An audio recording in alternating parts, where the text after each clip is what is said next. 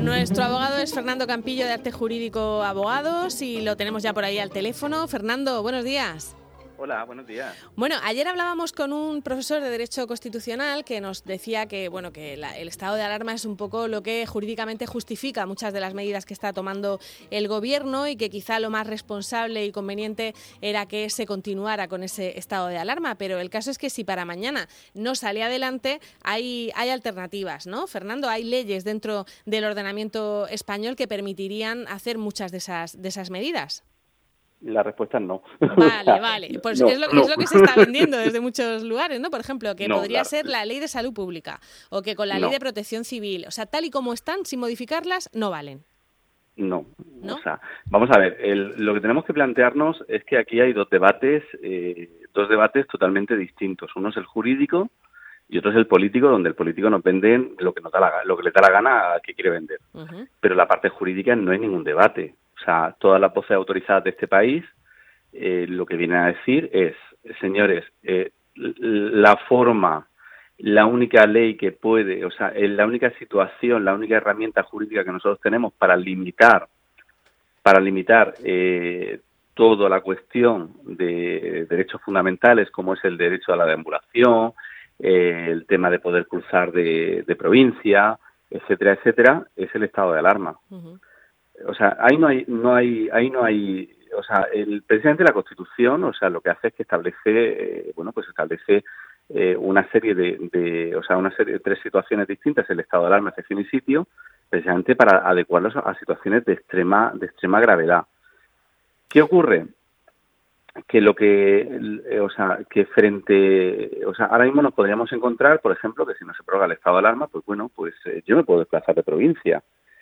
Eh, no, o sea, no sé si, pues esto, la, verdad es que la memoria, el día 13 de, los 12 y 13 de marzo, el día 12 y 13 de marzo, pues acordaros que las comunidades autónomas hicieron lo que les dio la gana. Una confinó no sé qué población, la otra no sé qué, Madrid cerró los colegios y de pronto nos encontramos a, no sé cuánta gente en, las playas. de hecho, la presidenta de la Comunidad de Madrid dijo en varias ocasiones que ella no podía cerrar Madrid, que no, tenía esa, esa facultad ¿no? para, para cerrar una comunidad autónoma no tiene eh, indudablemente ellos tienen tienen ciertas medidas, o sea, tienen ciertas competencias en materia de sanidad, pero no son esas. Se habla entonces, se habla entonces de una serie de leyes. Hay una del año 86 que es de, o sea, de, medidas de, medidas de seguridad de sanidad, ¿no? Una ley de estas que cuatro artículos que está pensada para no está pensada para las personas, está pensada para las personas contagiadas, pero no para las personas sanas. ¿no? Si se, si se establece el mando único, se establece el mando único, o sea, perdón, a la hora de comprar productos, ¿no? sí. Eh, pero claro, se puede aplicar a la, eso está pensado pues para una epidemia, en un, o sea, un brote, por ejemplo, que ha habido en una, en una población. Sí, que a lo mejor hubiera un brote de sarampión y se impidiera a esas personas moverse. efectivamente, ellas, ¿no? efectivamente, personas contagiadas, no se, no se le puede aplicar a una persona sana. Entonces, claro, el problema, insisto, eh, jurídicamente no hay alternativa porque las leyes no están pensadas para eso. O sea, mm. las leyes, la ley cuando haces, cuando tú haces una, el ordenamiento jurídico trata, eh, trata de ser un, todo completo. Entonces tú prevés las situaciones de excepcionalidad, las prevés a través de una, de una norma que es la ley del Estado, la ley orgánica que regula los estados de alarma, excepción y sitio. Lo que no puedes hacer ahora es coger legislación ordinaria y tratar de meterle al calzador a una situación que no existe. ¿Por qué? Porque si, si mañana nos quedamos sin estado del alarma, pues mm, nos vamos a encontrar con las playas llenas. ¿eh? Ya, que no, no confías en la responsabilidad de, de, los, de las personas, ¿no? En decirle, bueno, tenéis que seguir manteniendo el distanciamiento eh, social, el distanciamiento físico. Eh, ¿Crees que no, que la gente no lo haría? Vamos a ver, solo tienes que ver, eh, solo, solo hay que ver la respuesta que estamos teniendo eh, por ejemplo, en otros países como en Bélgica hmm. se ha permitido salir a pasear desde el primer día, ¿no? Sí. Eh, aquí, sin embargo, pues te encuentras gente haciendo haciendo deporte por la calle sin ningún tipo de mascarilla y pasando a 5 centímetros de otra persona. Mm, responsabilidad, cuando la responsabilidad es individual, pues lo que dependemos es de la cabeza de cada uno. Hmm. Y las cabezas sabemos que hay veces que no están bien. Que no andan bien, como, como dice la, frase. Hay una cosa que me ha gustado mucho. Eh, a ver, eh, es, es, cierto que tenemos un derecho de reunión que está suspendido. Ahora mismo no podemos eh, reunirnos, no podemos movernos de una provincia a otra, pero me ha encantado esa palabra de deambular, porque no había caído hasta ahora que tenemos derecho a deambular, a ir, a ir sin ningún objetivo caminando por la calle, y es uno de los derechos que, que ahora mismo no, no tenemos, ¿no? Efectivamente. Comentabas antes lo del derecho de reunión. Eh, efectivamente, eh, bueno, hay, el, Tribunal Constitucional precisamente eh, se, ha, podido pronunciar solamente con respecto a un recurso que se había interpuesto por el tema del día 1 de mayo sobre si se debía permitir el derecho de manifestación o no. Y parece que el Tribunal Constitucional, de hecho, le ha dado un espaldarazo a, a ese estado de alarma, ¿no? A la necesidad, a lo digo porque otra de las cosas que por ahí se, están cuestionando, vamos a ver, hay, hay que tener en cuenta que hay una cuestión y es que realmente entre el estado de alarma y el estado de excepción muchas veces hay un hay una, una línea muy fina, ¿no?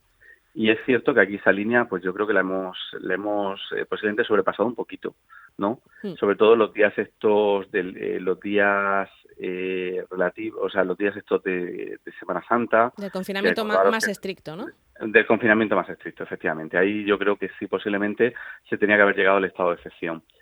Mm, pero mm, aparte de esa cuestión, mm, son los mecanismos que nos dota la ley, no, no hay otros. Luego, aparte, hay unas cuestiones añadidas, que es el tema de, vacío jurídico que se crearía.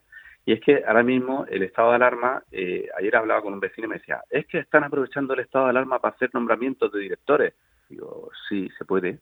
O sea, porque el estado de alarma, o sea, es decir, el estado de alarma no suspende las funciones del gobierno, simplemente lo que hace es que habilita, habilita hacer una serie de, prohibiciones, ¿no? para hacer una serie de, tomar una serie de medidas para erradicar la, situación de pandemia. Pero tú puedes seguir nombrando directores generales, puedes seguir nombrando, eh, o sea, regulando, pues no sé, sacando una normativa sobre las placas solares. ¿Por qué no vas a poder hacerlo? no tienes suspendida tu capacidad ejecutiva. Pero sí hay una cuestión que, que me parece importante y es el tema de que, eh, de que junto con el decreto que se, que se crea el estado de alarma, eh, donde se declara el estado de alarma, mejor dicho, que aparece en el BOE el día 15, pues ahí se suspendían plazos, se suspendían, eh, se suspendían pues una serie de, de cuestiones y luego ya, el, sobre todo creo recordar que fue el 17, eh, el día 17 se publicaron pues una serie de medidas eh, económicas tendente al tema de moratorias de hipotecas, el tema de, prestaciones, eh, a los autónomos, etcétera, que están supeditadas al mantenimiento del estado de alarma. Con lo cual, eh, nos podremos encontrar pues con una situación de que se acabe se acabe toda la toda esa o sea toda esa protección económica que se acabe de la noche a la mañana. Sí es cierto que en ese caso o sea como el, gobierno podría podría modificar esos esas normativas y ampliarlo sin necesidad de, de, de, referirlo al estado de alarma no podría decir por ejemplo durante el mes, hasta el mes de junio podría decirlo. Sí, o vincularlo a la crisis sanitaria, no al estado de alarma, ¿no? no sé, en fin, hay, hay fórmulas para hacer eso, Hay, sí, hay fórmulas, pero que desde luego nos encontramos con un guirigay importante, eh, insisto, porque aquí al final eh, parece que hay algunas comunidades autónomas que lo que quieren es recuperar sus competencias, sobre todo mm. Cataluña y el País, Vasco. sí. Mm. Efectivamente, bueno, pues... Eh, eh, no sé, yo, yo, yo no quiero entrar en política, pero, es complicado. ¿eh? Ya, ya. Bueno, pues la eh, situación que nos deja. Muchas de esas dudas las resolveremos eh, mañana. Hay una, hay una cosa también que me llama la atención con todo esto de las franjas horarias, de quién puede pasear o salir a una hora o a otra, que no se ha mencionado el término toque de queda en, en ningún momento desde el principio del estado de alarma. Y, y, básicamente tenemos toque de queda, ¿no? Ahora que además se ha puesto un horario, el que sale a determinada hora tiene que justificar que a dónde va, ¿no? Eh, que es más o menos es lo que es un toque de queda. Bueno, el toque, el toque de queda directamente está prohibido, o sea, está prohibido salir a determinada hora. Aquí no tenemos esa situación. Tú puedes ir a trabajar a las 5 de la mañana, siempre y cuando tengas que ir a trabajar. Eh, lo que sí, lo que sí está limitado es el uso de la vía pública a determinadas horas, salvo salvo por motivos justificados que están previstos en el estado de alarma. No hay como tal un toque de queda. Lo que sí, lo que sí insisto es que, bueno, pues lo que tenemos que, me gustaría apelar a todos es a la responsabilidad individual y colectiva de que precisamente si hemos conseguido aplanar esa dichosa curva, pues ha sido gracias al esfuerzo que hemos hecho durante, que han sido 46, 48 días. Sí, he perdido la cuenta, pero creo que vamos por más de 50, ¿eh? Exactamente. Y que si ahora, y que ahora, bueno, pues lo que tenemos que intentar es seguir con esas medidas de distanciamiento social por mucho que nos fastidien. Creo que creo que nos quedan 15 días para poder invitar a alguien a cenar a casa. Sí. Y, pues eh, y eso haremos. Venga, y, habrá que, seleccionar muy bien, habrá que seleccionar muy bien a quién invitamos. Ahí no damos cuenta de quiénes son los amigos de verdad. Un test, claro. un, test de, salud. No, no lo decía por eso, sino porque hay que valorar ese primer, igual que igual que cuando volvamos a la normalidad tenemos que valorar mucho más eso de derecho a deambular, eso de ir por la calle y no sé a dónde voy y me da igual y no le quiero dar explicaciones a nadie, tenemos que, valorarlo cuando podamos volver a hacerlo. Pues Fernando Campillo, muchísimas gracias y, en fin, a, ver qué pasa, a ver qué pasa mañana. A ver. Yo, yo creo que puedo ganar, o sea, es que no, no nos queda otra, o sea, si no, pues a ver quién, a ver quién es el que asume el momento que suban los números de casos. Y, el, lío, y el lío jurídico también, no solamente... el, lío jurídico, el, lío, el lío jurídico le importa poco, pero el, el, tema de que suban los casos, a ver quién lo, quién lo asume. Tendrán que, tendrán que prorrogarlo. O sea, no, nos queda otra. Lo veremos. Fernando, gracias. A vosotros, como siempre. Un saludo. Hasta luego.